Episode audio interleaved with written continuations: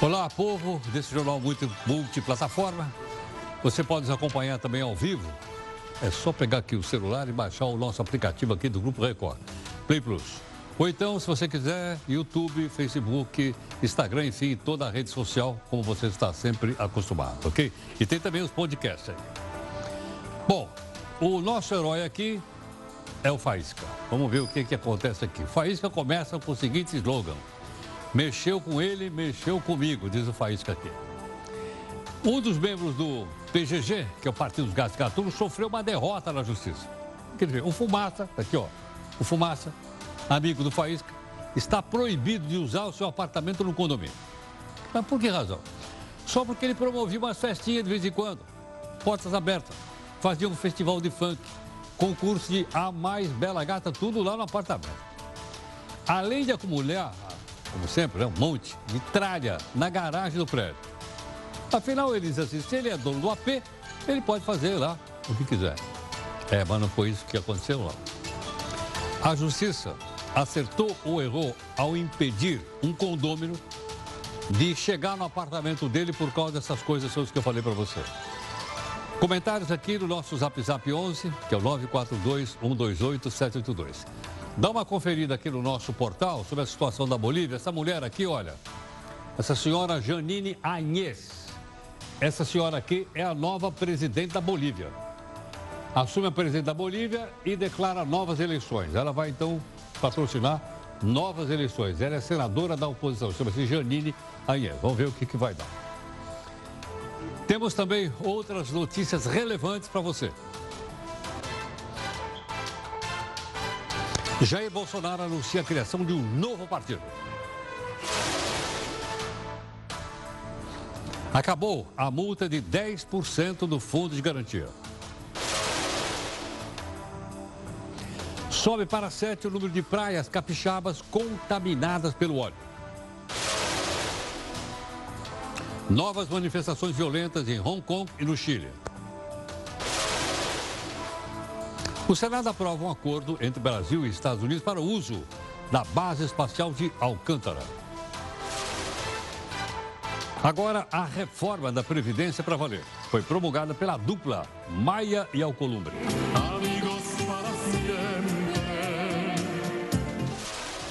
A calculadora aqui do Jornal da Record News mostra qual a opção mais vantajosa para você se aposentar.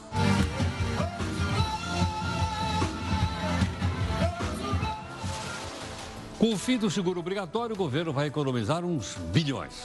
E o motorista ganha ou perde com isso?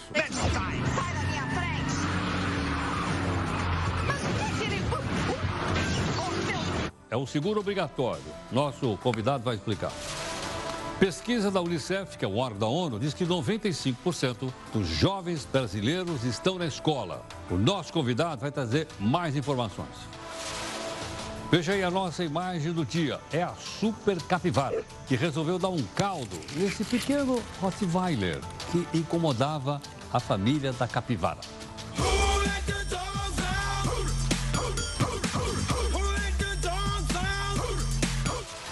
Começa nesta quarta a reunião dos BRICS em Brasília. O novo acordo comercial com a China está na pauta. Vamos ver se vai dar certo. A gaveta do Jornal da Record News. Quando os aviões da Boeing, aquele Max, vão voltar a voar, depois de dois acidentes que mataram 347 pessoas? A justiça determina o afastamento de um condômino acusado de abuso, barulho excessivo, uso indevido da garagem, portas do apartamento aberto na sua opinião, a justiça agiu certo, uma vez que ele é dono do apartamento? Mande seu comentário para cá no nosso Zap Zap. 11 São Paulo, 942-128-782. Eu repito, 11 São Paulo, 942-128-782. Este é o jornal que está em muitas plataformas. Através dela você pode acompanhar todos os acontecimentos do dia, especialmente né, os mais recentes. E também participar das lives e mais. Cobrar sempre da gente a busca da isenção e a busca do interesse público.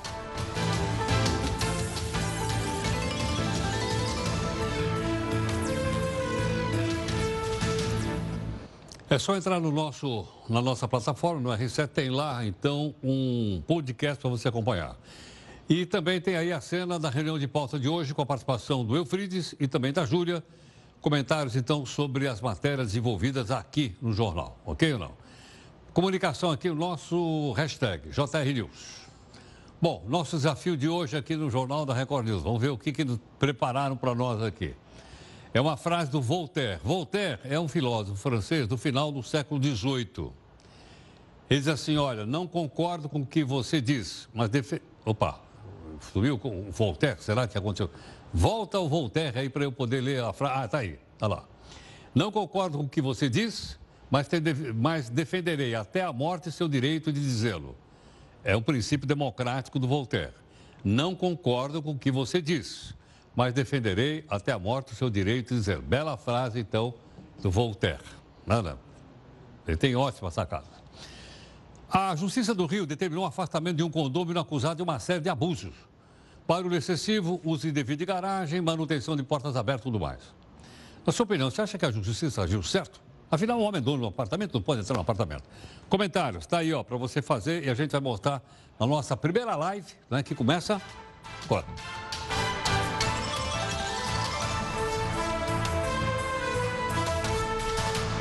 Desde ontem você está acompanhando ao vivo aqui no nosso jornal Multiplataforma. O pessoal debatendo na Comissão de Constituição e Justiça da Câmara. Desde ontem, mas já pararam? Não sei, dá uma olhadinha. Dizer que se o Congresso votar, estará afrontando o Supremo Tribunal Federal.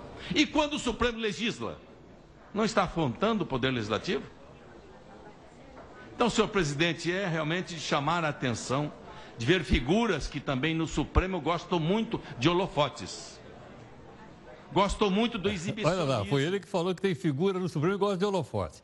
Um pouco mais cedo, né, a Mari separou aqui para gente alguns discursos onde foi possível notar que a sessão seria um pouquinho, vamos dizer, um pouquinho acalorada. Vamos lá. E nós estamos aqui de novo, depois da manifestação do Supremo, e vem uma interpretação dessa.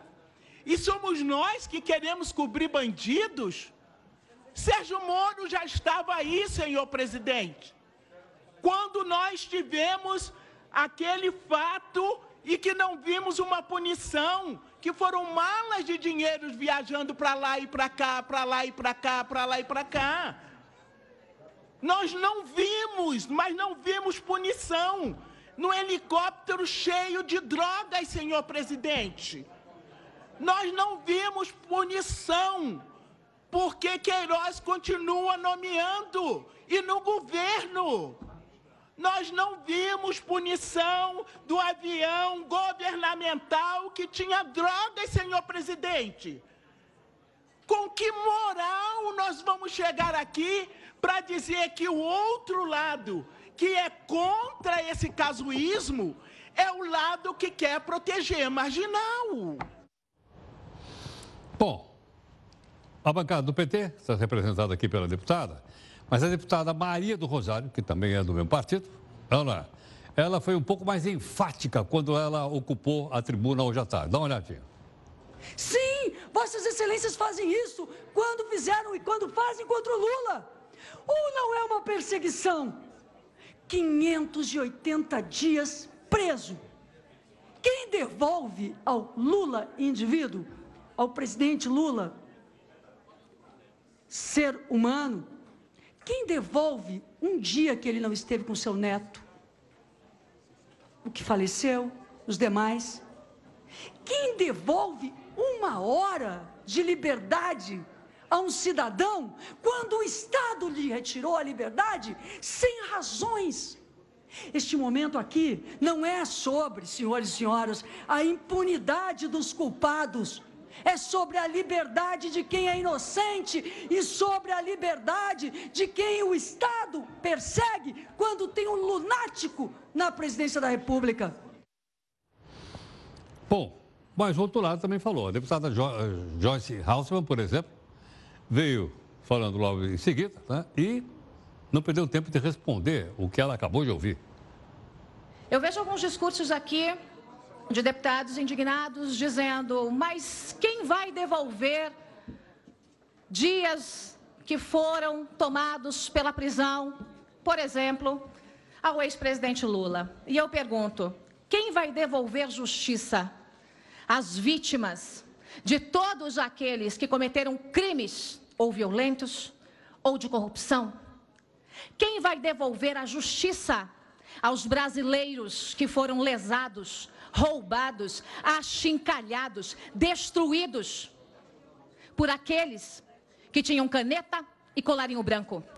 Quem vai devolver a estes brasileiros de bem que trabalharam para sustentar esse país gigante, uma máquina paquidérmica e, lamentavelmente, muitos corruptos. Quem vai devolver justiça a essas famílias?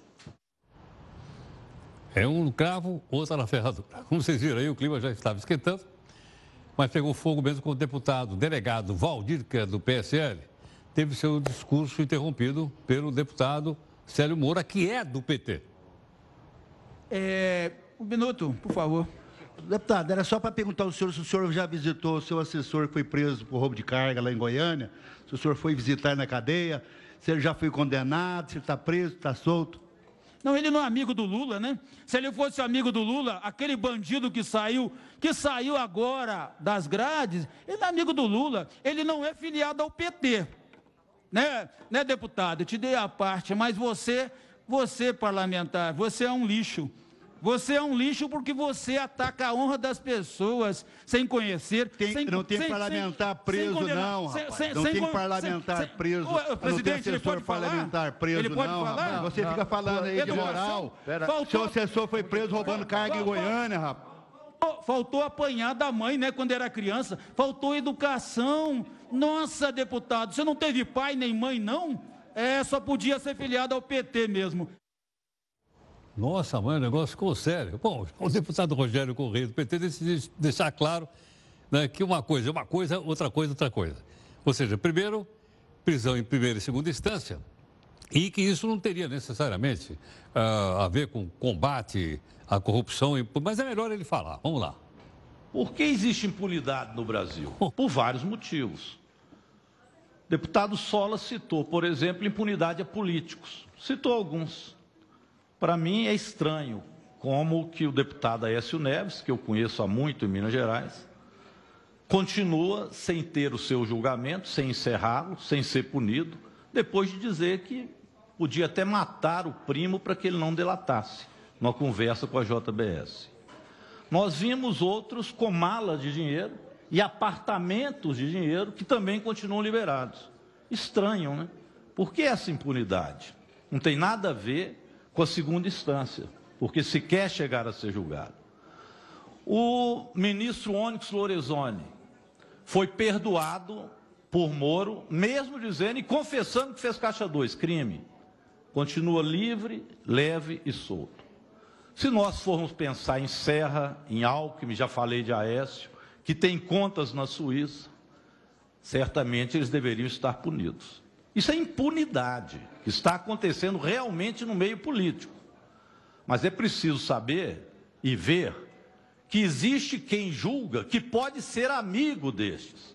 Por exemplo, o juiz ou ex-juiz Sérgio Moro, que é amigo do Aécio, que é amigo do Serra, do Alckmin, do Onyx Lorenzoni, mas é inimigo, confesso, do Lula. Então isso dá também o grau de perseguição, impunidade a uns e perseguição a outros. Então, este é um debate.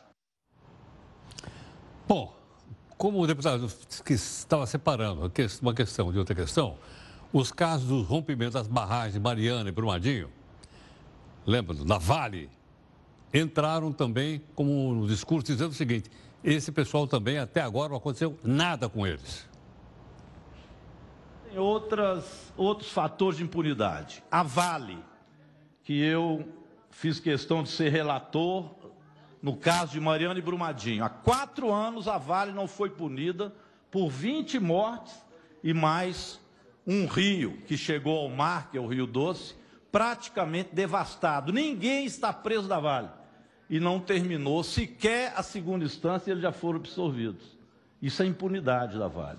E agora em Brumadinho ninguém foi preso, foram presos por um pequeno período de prisão preventiva e logo liberados por bons advogados da Vale e outras influências. Isso tudo é impunidade, não tem a ver com a segunda instância. Bom, isso tudo aconteceu durante a tarde. Agora continua o deputado Rubens Bueno, que é logicamente apoiador do governo, descendo a lenha na oposição. Você viu a oposição de lenha, descendo a lenha no governo. Agora tem a. Vamos ver o outro lado. Se é um compromisso maior, esse compromisso da seriedade da campanha e do voto, que nos deu o que? Uma procuração para cumprir com aquilo que nós prometemos. Então é do nosso dever, é nosso compromisso, é sobretudo aquilo que nós sempre sonhamos, de sempre lutar contra a corrupção, seja onde for. Nós caçamos aqui um presidente da República em setembro de 92, corrupção. Junto dele veio o presidente da Câmara, os, os anões do orçamento, corrupção. E caçamos.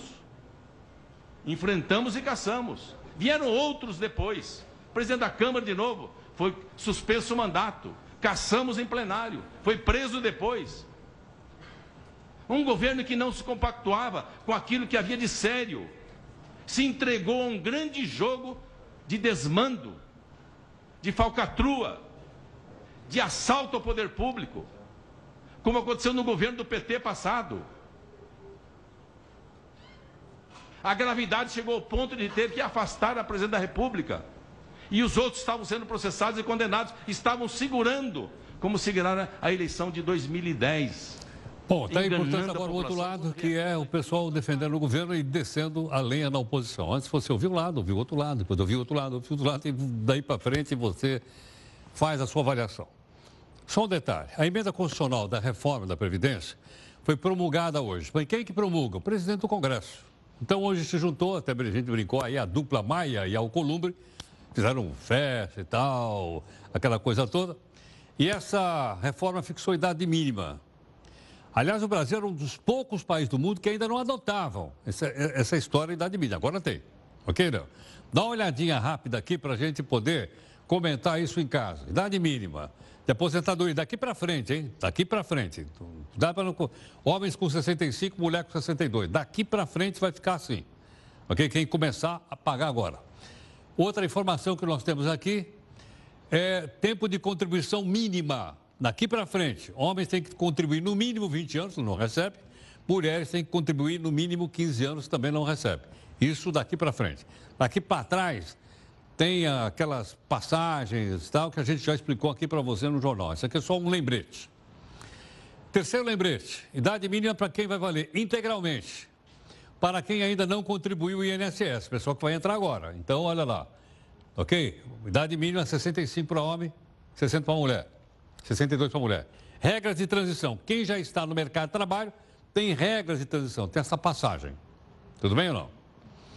E essa passagem tem algumas coisas interessantes e eu vou pedir para nossa colega, nossa companheira da equipe aqui, a Camila, né, que está na redação, para que ela possa informar para a gente. Camila, qual é a informação que você tem aí? Oi, Heródoto. Então, agora que a reforma foi aprovada, né, entrou em vigor, é importante que as pessoas saibam quando elas vão conseguir se aposentar. E para, como as, essas informações são um pouco confusas, né, tem muita data, muito número, o governo criou uma calculadora que está disponível para todo mundo aqui no site do Portal de Serviços para que as pessoas consigam saber a data de aposentadoria. Eu vou colocar os meus dados aqui. Você só para. Seu... Peraí, Camila, você vai colocar os seus dados? Vou colocar os meus dados. Ainda bem que você não colocou os meus, senão ia ficar um negócio desagradável aqui. Vamos lá, bota aí. Ó, vou ensinar. Então a gente vai começar pelo sexo, meu ah. feminino. Depois minha data de nascimento, tá? Opa, não vamos reparem. saber a data de nascimento da Camila. Oh, meu Deus. Não reparem. Estamos aí, 2 de... Dia 2 de agosto de 1995. E Camila, tá certa essa idade aqui? Você não estava mentindo a idade, não, né? não, Heraldo, tá não estou mentindo. tá legal, vamos em frente. Meu setor privado. Privado, ok. Por enquanto só está disponível para o privado. Eu sou trabalhadora Trabalhador urbana. Urbano, isso. E aí, vamos lá, supondo que eu contribuí um ano e meio. Sim. Continuar. Tem uma série de opções aqui, mas eu vou escolher a que é mais uh, vantajosa, vamos dizer assim. Tá. Que é essa opção aqui por pontos, ó. A primeira, onde está okay. o meu mouse. Então, aqui o site mostra, eu vou poder me aposentar em janeiro de 2057. Peraí, peraí, peraí deixa eu entender. Você, você vai se aposentar em janeiro de 2057? Exato. Daqui a exatamente 37 anos e dois meses. Peraí, daqui quantos anos? 37 anos. 37, 37 anos e dois meses. A Camila tem 20? 24 Ela vai anos. estar jovem ainda. Vamos lá. E isso tudo para que eu consiga 96% né, do meu benefício. Quer dizer, pagando 37 anos, você vai se aposentar com 96%, é isso? Não vai pegar os 100%, é isso? Exatamente. Tá. E aí, Entendi. Heródoto, outra Ah. opção que o site mostra é Ah. a alíquota de contribuição, ou seja, quanto que as pessoas pagam por mês para a Previdência. Então, a gente vai voltar aqui, ó, Tá. calcular minha alíquota de contribuição. Eu vou Tá. simular a minha, Tá. só para as pessoas verem. Na verdade, a minha não, desculpa. Eu vou simular quem ganha um salário mínimo, que é de Tá. 998 reais. Se uma pessoa ganhar 998 reais, vamos lá. É, ó, até ontem a pessoa pagava R$ 79,84 por mês, com uma alíquota de 8%. Então, eu ganha- eu ganhava um salário mínimo de 998 e descontava, vou arredondar, 80 reais, é isso? Exatamente. Tá. E a partir de agora? Agora, com as novas regras, eu vou economizar 5 reais. Ó, vou pagar só 74, só não, né? R$ 74,85 centavos. E aí você vê aqui que a alíquota diminuiu para 7,5% Tá. para quem recebe até um salário mínimo. Então, para quem ganha menos, o desconto é menor, é isso ou não? Exatamente. Vai de 7,5 a 11,5, é isso? Isso. Aliás, acho que tem mais. Tá. Tudo bem. Agora, Camila, onde é que o pessoal acha isso aqui para colocar no seu computador lá? Olha, você consegue digitar na, em qualquer mecanismo de pesquisa é, calculadora da reforma da Previdência. Ah, ok. Aí você acha o portal de serviços do governo. Ok. Luizão colocou aí na tela. Camila, brigadão então pela sua participação aqui conosco mais uma vez, direta da nossa redação. Obrigada. Obrigado. O presidente Bolsonaro anunciou que o seguro obrigatório, o DPVAT, vai deixar de existir a partir de 2020. Mas, para a gente explicar, né, que o motorista perdeu, ganhou, etc., gentilmente, o advogado, doutor Gabriel Ragazzi, que é especialista em trânsito, vai conversar um pouco conosco aqui para a gente poder entender o que significa isso. Gabriel, muito obrigado pela gentileza, pela participação aqui no Jornal da Record News. Boa noite, Heródoto, tudo bem? Bom, Gabriel, esse DPVAT é aquele seguro obrigatório? Isso. É importante é, distinguir bem o DPVAT do IPVA. Muita gente acaba confundindo os dois na hora do licenciamento, que são totalmente distintos. E esse seguro DPVAT, ele é mais um, um instrumento de proteção social é, em casos de acidente. Entendo. Então, ah, se acontecer um acidente daqui para frente, quem que vai, quem que vai socorrer, quem que vai responder? Na verdade, é, essa assistência que tinha do seguro DPVAT, ela vai deixar de existir e acredito eu que as seguradoras de veículo né, particulares que vão sair nesse benefício, porque as pessoas vão começar a buscar mais, sendo que o governo vai deixar de prestar esse, essa, essa ajuda né, para os acidentados. Agora, Gabriel, então quer dizer, se a pessoa não contratar nenhum seguro particular, ela pode dirigir sem seguro? Exatamente. A pessoa vai dirigir sem o seguro e, em caso de acidente, é, o que, que o governo disponibiliza? Ele disponibiliza o SUS né, e disponibiliza também o INSS. Tá? Tanto que, quando foi criado o seguro DPVAT, ainda não existia a, a questão do SUS e do, do, do, nessa situação do INSS, que foi uma da, das motivações que deu é, ensejo a essa medida provisória. Entendo. Agora, Gabriel, então a pessoa, por exemplo, que sofreu uma lesão, ou física, ou no seu bem, vai ter que entrar na justiça contra o motorista para receber? É, exatamente. É, lembrando que o seguro DPVAT, ele nunca fez o pagamento de danos materiais. Ele sempre fez o pagamento no caso de morte, de invalidez permanente ou o reembolso das despesas. Então, o dano material nunca foi pago pelo seguro DPVAT. Então, o, o dano material sempre a pessoa tinha que buscar realmente o culpado pelo acidente. Caso uma pessoa sofra uma invalidez permanente, parcial, total, e aí? Então, nesses casos, é, o que é, originou essa medida provisória foi exatamente isso. O INSS tem é, esse, meios para que a pessoa seja fique resguardada quanto a essa situação. Logicamente que ela vai ter que se adequar não só à situação da, dessa invalidez, mas também aos, às, às exigências do INSS. Sei. Quer dizer que, portanto, pelo que estou entendendo, a partir do ano que vem, não é mais um documento obrigatório para eu poder licenciar o carro o pagamento do DPVAT, é isso?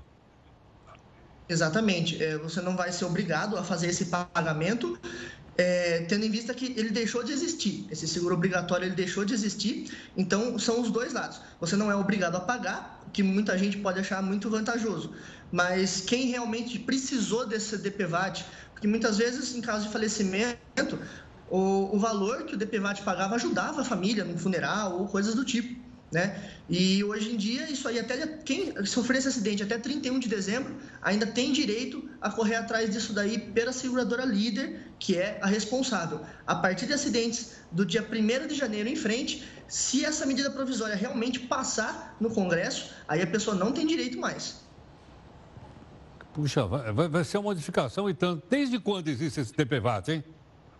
A DPVAT, a legislação que criou o DPVAT, ela é bem antiga, faz muitos anos, e não... só que ela, assim, o, valor que era cobrado do DPVAT era muito diferente do valor que foi esse ano, por exemplo. Muita gente até achou estranho, né? Mas é, o valor que é, tinha já é, em caixa, vamos dizer, deles, já, já passava do valor necessário para cobrir essas despesas. E por isso houve essa redução. Entendi. Por que, que você acha que o governo liquidou com ele, com o DPVAT?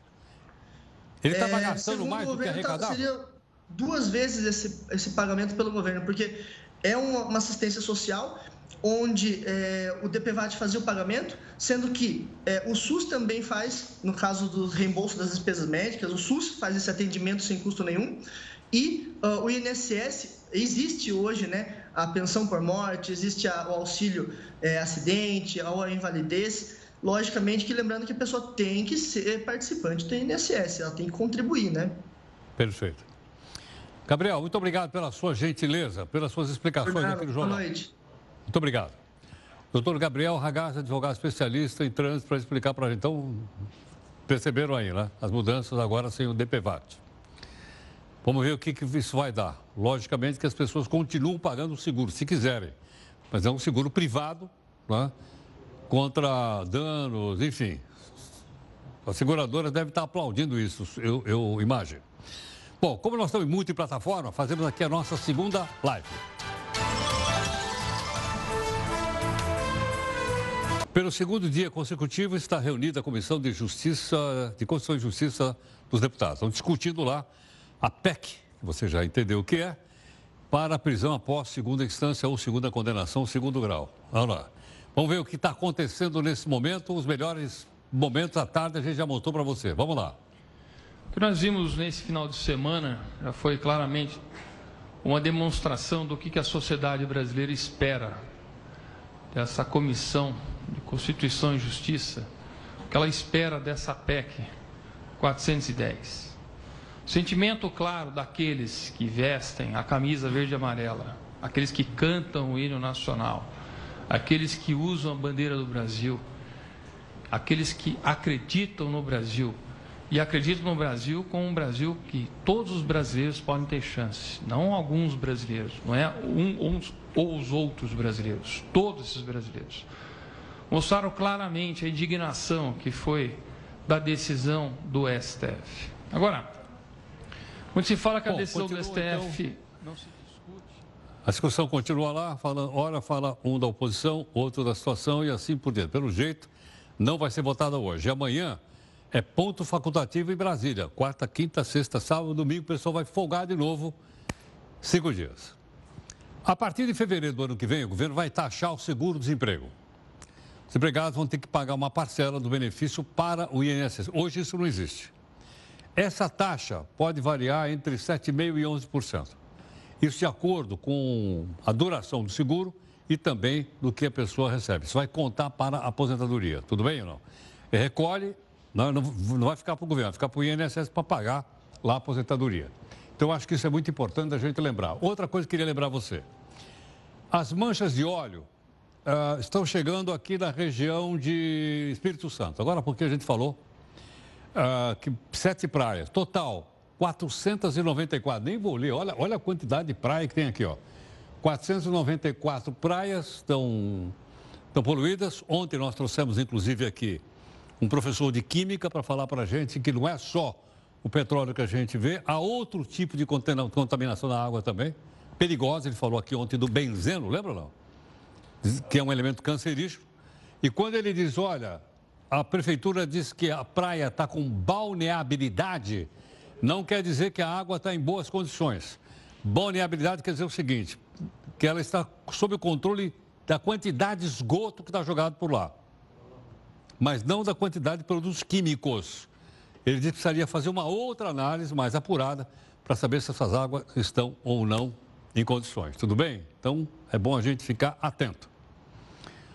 O Fundo das Nações Unidas para a Infância, o Unicef, lançou hoje um estudo que mostra alguns dados sobre direitos das crianças na população brasileira. Eu não vou dizer nenhum dado, apenas vou dizer aqui a nossa convidada aqui no estúdio, né, que está uh, conosco, que é a Diana Alvarenga, que é coordenadora do Unicef aqui em São Paulo e ela está gentilmente aqui. Adriano, muito obrigado pela gentileza, bem-vindo. Que agradeço, obrigada. Eu não adiantei o número ali, porque é, era um número, vamos dizer assim, bastante favorável né, em relação aos meninos e meninas que estão na escola dos 17 aos dos 4 aos 17 Dos 4 aos 17. Como é, como é que nós estamos aí? Então, a gente fez uma análise dos últimos 30 anos, que é o período de vigor da, da Convenção sobre os Direitos da Criança.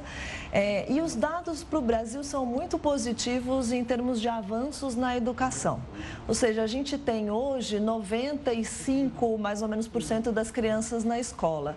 E a gente veio avançando ao longo do período. Né? Em 1990, era obrigatória a educação dos 7 aos 14 anos. Agora, ela é obrigatória dos 4 aos 17. 17. Dos 4 aos 17? Dos 4 aos 17. Então, em 1990, a gente tinha 20% das crianças fora da escola nessa faixa etária. Agora, a gente tem quase 5% é, fora da escola.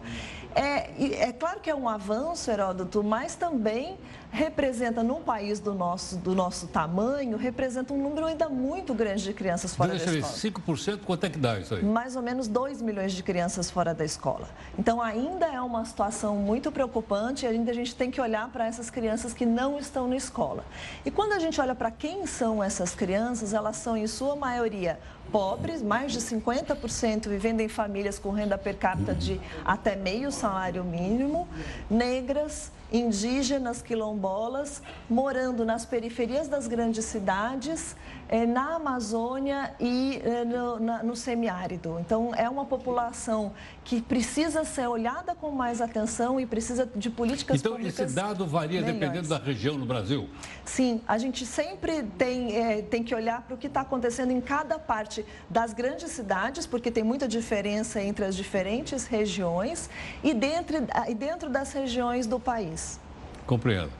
Quer dizer que as que apresentam piores resultados nesse item uhum. estão no Nordeste e no Norte. Norte, Nordeste e grandes centros urbanos. Nas grandes cidades, por exemplo, se a gente olha para uma cidade como São Paulo, as médias municipais são sempre muito positivas, mas se a gente vai olhar para dentro de cada território da cidade, eles, a, a condição é muito diferente dependendo de onde essa criança vive. E a gente tem outras questões que envolvem a educação. Então, a gente teve, por exemplo, uma redução muito grande nas taxas de analfabetismo a gente teve, é, a gente ainda tem um desafio de garantir que essas crianças estejam na escola mas, e estejam aprendendo. Então, a gente tem hoje, por exemplo, no Brasil, 6 milhões e meio de crianças que estão na escola, mas têm um atraso com relação à série que elas deveriam estar cursando de pelo menos dois anos, é, dois anos de atraso. E, e essa é uma situação que preocupa, porque além da criança estar na escola e não estar aprendendo, ela corre o risco risco de sair da escola, né? E por quê? Mas a aprovação não é automática? A aprovação é automática em algumas, em algumas séries, mas tem a criança que sai da escola e fica por um tempo e depois volta, tem a repetência em alguns anos, então tem uma série de questões que faz com que ela, que, que ela esteja nessa condição hoje. Entendo. Bom, então isso significa que o pessoal aí, os governantes eleitos, têm que olhar E é, tem que ter dinheiro, eu suponho, né? Isso significa que a gente ainda precisa investir muito em algumas questões. É, e essa história aí de, de, de repactuação federativa que os municípios e estados vão ter mais dinheiro? É, o, o, a, o, a, educação é um pacto entre Estado, Federação e município. Né? Então, o município tem uma parte da responsabilidade, os estados têm uma parte da responsabilidade e a federação tem uma parte da, da responsabilidade. Então, essa responsabilidade precisa ser melhor azeitada entre os três e é preciso que se garanta é, recurso suficiente para cada uma das é, para cada Porque uma o governo municipal esferas. cuida do quê? Do ensino fundamental. Do ensino fundamental. O médio é o governo estadual. O governo do estado, exatamente. Mas em muitas ah. cidades ainda tem é, muitas escolas sob a responsabilidade do governo, governo estadual estando no ensino fundamental e o contrário também acontece. Ainda tem, é? Ainda tem. Sabia. Ainda tem. Agora, esses gestores são cobrados? Esses gestores é são na, avaliados. Só na hora da eleição. É, é, os gestores... Aí é tudo bonito, aquelas escolas são maravilhosas, não é? Tudo é. pintadinho, de, é, com as cores do partido. Tem um papel muito importante da comunidade de participar da vida escolar da criança, não é? De, e de é, ajudar na construção de trajetórias de sucesso para essas crianças. Então, as famílias precisam participar, a comunidade precisa participar. E claro que a gente tem que a, aprender a cobrar também, né? Então, ano que vem vem eleição. Quais são as propostas que os candidatos a, a, Ou, como tem muita reeleição também, muito cara está aí para se reeleger.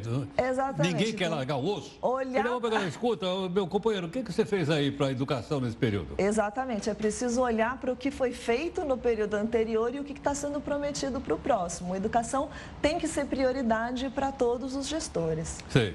Agora, o município e o estado tem uma, um percentual obrigatório de gasto, não tem ou não? Tem um percentual obrigatório, sim. E a federação também, de acordo com o Plano Municipal da Educação. Entendo. Agora, eh, eu via também que alguns municípios pegavam essa verba e mandavam asfaltar a frente da escola. E diziam, olha, para a educação. Uhum. É um asfalto educacional. Um asfalto educacional. é, a, a, infraestrutura é muito importante, obviamente, para a claro. escola, para a educação como um todo, mas é importante investir na qualificação dos professores, nessa qualificação continuada, na articulação com os outros serviços é, de assistência social, de saúde, ou seja, a criança é uma só. O estudo que a gente fez sobre esses 30, 30 anos de, de, de vigor da, da da Convenção sobre os Direitos da Criança, mostra os avanços não só na educação, mas também na saúde, na área de proteção e, e também os desafios. Né? E a gente tem muitos novos desafios que não estavam previstos quando a Convenção foi criada há 30 anos. A gente tem, por exemplo, o desafio das migrações, né? Da, da, das populações que são obrigadas a se deslocar de um país para o outro. É o caso, por exemplo, dos venezuelanos. Então, o Brasil recebeu milhares de venezuelanos nos últimos anos, é, numa condição não planejada, ou seja, precisou se adaptar a essa situação, está fazendo isso, é, e com isso vem milhares de crianças também numa situação precisando de apoio, não é, de proteção. É, são desafios novos. Os desafios que vêm com o avanço da internet, né? Então, vem, junto vem uma porção de oportunidades, obviamente, mas também cyberbullying, sexting, questões que a gente precisa aprender a lidar melhor. É, a questão da violência que cresce nas grandes cidades e afeta sobremaneira crianças e adolescentes. A gente tem, Heródoto, uma, uma, uma condição que é muito preocupante é, para o Unicef, para todo mundo que atua nessa área, que são 32 adolescentes sendo assassinados por dia no Brasil. 32 adolescentes 32 por dia? por dia, ou seja, enquanto a gente está aqui conversando, provavelmente mais algum adolescente já foi assassinado. Então, é uma situação que requer uma atuação imediata e articulada dos diversos atores da sociedade para reverter. Caramba! É, é de, é de ficar assim chocado é, mesmo. É, então, a gente tem duas grandes janelas de oportunidade, eu diria. Tem uma grande janela que é a primeira infância, onde é preciso fazer um investimento muito importante, porque é, é quando a criança está numa fase de desenvolvimento muito rica, muito intensa, onde tem milhares de conexões neurais sendo formadas. E tem a fase da adolescência, que ainda não está sendo olhada com a atenção que merece, que é uma outra fase de de desenvolvimento intenso. E é uma, frase, uma fase em que esse, esse menino, essa menina estão entrando numa fase produtiva, né? criativa e tem uma, um potencial enorme para oferecer, inclusive, ao país. Adriana, muito grato pela sua gentileza. Eu que agradeço. Muito obrigado, viu? Um prazer. Muito, eu que agradeço. Obrigado. Conosco, gentilmente, a Adriana Varenga, coordenadora da Unicef em São Paulo. Então alguns dados, alguns números que precisam acompanhar e precisamos pensar como é que nós vamos progredir, como é que a gente vai melhorar, né? Porque alguns números aí são realmente duros. Bom, depois de mais de 20 semanas de protestos contínuos, a polícia de Hong Kong considera que a sociedade está à beira de um colapso total. Está uma confusão danada lá. Vou dar um exemplo. A polícia usou gás lacrimogênio e, na região de duas, duas universidades, onde manifestantes lançaram coquetéis Molotov. Um dia eu vou explicar para você de onde vem essa palavra Molotov, hoje eu não posso. Lançou os coquetéis Molotov contra tijolo, destroços, pequenas fogueiras que está vendo aí, ó. Olha aí, olha, olha o pessoal jogando as coisas lá. Dentro e fora do campus da universidade. Enquanto a polícia deteve alguns ativistas, a onda de revolta foi desencadeada, está lembrado, né? por um projeto que facilitaria a extradição de suspeitos para serem julgados na China continental. E eles não querem, porque a China não é um país democrático. A China é uma ditadura. Ok ou não? E o Xiaoping vai vir aí amanhã para o Eu não vou falar isso para ele, estou falando aqui para você. Vamos então para a nossa terceira live.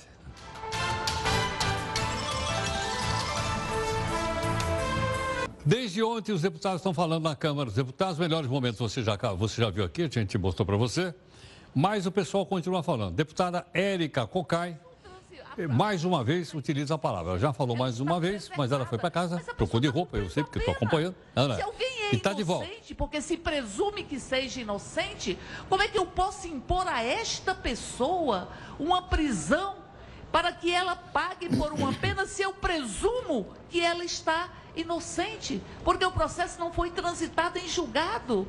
E me vem dizer aqui que a prisão após condenação em segunda instância, ela não fere a presunção da inocência, porque ao ferir o transitado em julgado, pois é sofisma. Isso é sofisma. É sofismas daqueles que acham que podem aplaudir os seus corruptos prediletos, mas que tem que prender inocentes como Luiz Inácio Lula da Silva. Porque eu quero saber quem é que leu o processo Aí está, só para você ter uma Porque ideia. Quem o, processo o pessoal está falando assim: falam da oposição, falam um, um a favor do, do, do, do, projeto e outro contra. Um for, e por aí afora. Né? E, logicamente, é um país democrático, as pessoas né, têm o direito de falar aquilo que acham que devem falar. Porque, afinal de contas, são nossos representantes, fomos nós que elegemos os deputados estão falando lá. A pressão de cocaína bateu recorde este ano. Entre janeiro e outubro, a Polícia Federal prendeu 47 toneladas, vou repetir, 47 toneladas de cocaína. Esse número significa uma, uma, uma alta de quase 50% a mais do que no ano passado, no mesmo período. A maioria da droga ia para países europeus e países africanos, e distribuída no Brasil. Não é isso não. Bom, nós falamos agora que tem alguns deputados ali na CCJ, Comissão de Constituição e Justiça, mas tem outros também que viajam para lá, viajam para cá. E como nós queremos divulgar o trabalho dos deputados, que eles vão para trabalhar, não vão passear. Ok ou não? A gente mostra para você. Vamos lá? Então, quem é que viajou? Viaja os deputados, de 21 a 26. Seminário de Agrosustentabilidade. Reuniões públicas e privadas. Opa! Em Londres e Dublin, na Irlanda. Bom, e quem é que foi para lá para trabalhar no exterior pelo bem do Brasil? Bota aí o deputado. Ah, está aqui. O deputado Zé Vitor, de Minas Gerais. Diretamente de Minas Gerais para Dublin e para Londres para defender o nosso país. Está aí. Passagem paga por nós, hospedagem paga por nós, diária paga por nós, porque trabalha para nós. Ok ou não? Olha, nós sempre noticiamos aqui casos de condenações por corrupção. Agora está sendo discutido entre especialistas de direito a possibilidade do, do, do crime, fala de uma maneira que eu entendo, do crime de corrupção ser considerado crime hediondo. Ok?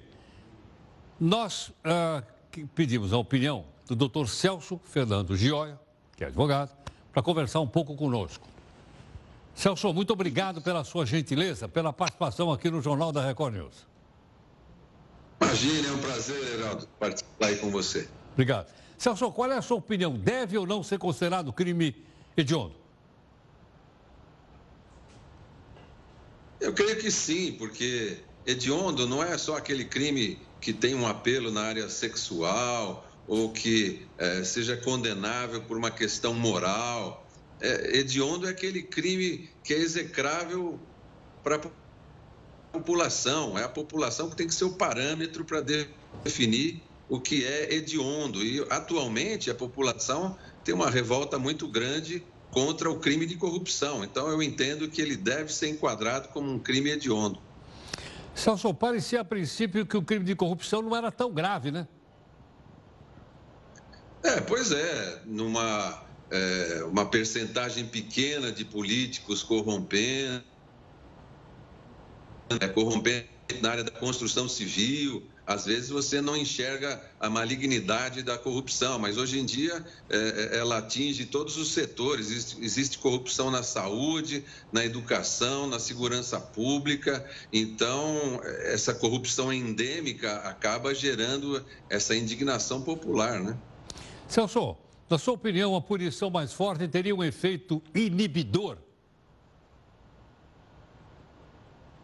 Então, a punição mais forte mas também a certeza da punição, o que hoje às vezes é, atrapalha um pouquinho o cumprimento da lei, a, é, é a questão da impunidade. Nós precisamos melhorar a questão da, da, da punibilidade, que depende da autoridade, não depende da lei. A lei pode ser maravilhosa, mas na mão de um juiz corrupto, ela não serve para nada. Então, a punibilidade tem que melhorar, mas eu acredito que quando o crime de corrupção for considerado hediondo, tem aquele lado também de, da conscientização, aquele lado das pessoas entenderem que a sociedade não aguenta mais a corrupção, que, que é, diminui o número de hospitais, de escolas, tudo isso é prejudicado pelo crime de corrupção. Celso, você acredita que a sociedade brasileira hoje está mais informada a respeito disso do que estava no passado ou não? Sem dúvida, isso foi uma coisa muito boa que aconteceu aí recentemente na nossa eh, política. Às vezes, um político ruim tem essa virtude, ele acaba despertando a população para uma conscientização maior nessa questão política, em quem votar, por que votar, analisar melhor os candidatos. Eu acho que isso realmente tem acontecido com a nossa população e há um crescimento da, da, da cidadania no Brasil. Celso, eu vou contar um fato para você, mas é que é da minha geração, não é da sua. Ah, eu, eu, tenho muitos amigos que estudaram com o professor Heródoto Barbeiro. e o Celso, teve no passado, o político falava assim, rouba mais faz. E ele era eleito. Sim, conheci esse político. eu não creio que a sociedade hoje aceitaria mais isso, concorda? Não, sem dúvida, sem dúvida, esse perfil não é mais aceito, ele é execrado, ele é perseguido e já não está fácil até para os honestos serem políticos, quanto mais para aqueles que confessam que roubam, né? É verdade. Bem, acho que nossa sociedade está tá mudando para melhor. Tenho certeza disso. Sucesso. Celso, muito obrigado pela gentileza, viu, por atender aqui o Jornal da Record News. Imagina, foi um prazer, Heródoto. Muito obrigado. Doutor Celso Fernando Joia, advogado, conversando um pouco conosco. Na opinião dele, é, o crime de corrupção deveria sim ser tornado um crime mais gravame, né? uma, uma, uma opinião, uma, uma pena maior. Mas há quem discorde. Pô, se há quem discorde, aqui no jornal, você pode ter certeza que nós vamos ouvir também uma pessoa que pensa diferente, para você olhar um lado do outro e formar também a sua opinião sobre esse tema. Por que não? Podemos não ser especialistas, né, que nem o nosso entrevistado, mas a gente pode formar a nossa opinião para a gente conversar com as pessoas que convivem com a gente. E, ah, por falar nisso, inclusive no Zap Zap. Se você quiser receber um podcast com um resuminho meu de notícia no Zap Zap, você tem que me mandar aqui, tá? Manda aqui no nosso Zap Zap, ali, dizendo que quer receber, porque eu não vou entrar no seu Zap Zap sem sua autorização. Se você quer, receber, nós botamos você na lista, você vai receber aí. Tudo bem? É um áudio que eu gravo todo dia. Bom, agora vai ser possível então gravar mini clipes no Instagram. A rede social anunciou hoje que vai lançar esse novo recurso com exclusividade aqui no Brasil. Como assim? Esse recurso vai se chamar Cena, dá uma olhada aí. E vai permitir o pessoal que ama o Instagram façam vídeos curtos com trilha sonora disponíveis na aba de música, no próprio aplicativo. Com essa nova função, o Instagram vai competir com um aplicativo chamado TikTok. Aliás, a gente já mostrou o TikTok aqui no jornal, tudo bem? Então agora tem mais uma ferramenta aí para você que gosta né, de participar. Olha aí, beleza, ok? E mais plataformas da rede social. Nós estamos procurando usar todas as que estão disponíveis aqui para que a gente possa chegar até você e você possa chegar até nós. Inclusive, como falei agora há pouquinho, em relação ao Zap Zap, para que você possa receber o resumo de notícias. Tudo bem? Bom, muito obrigado aqui em nome da nossa equipe de técnicos, jornalistas. A gente tem a live aqui, aqui na, na, na Record News, você tem também o Jornal da Record, com a Adriana e também o Celso. Mas aqui na live você faz comentários. E nós vamos encerrar aqui com uma cantora mirim, está fazendo um sucesso nas redes sociais. Você vai ver o seguinte, essa, essa cantora tem uma forma única de se apresentar. Vamos ver aqui.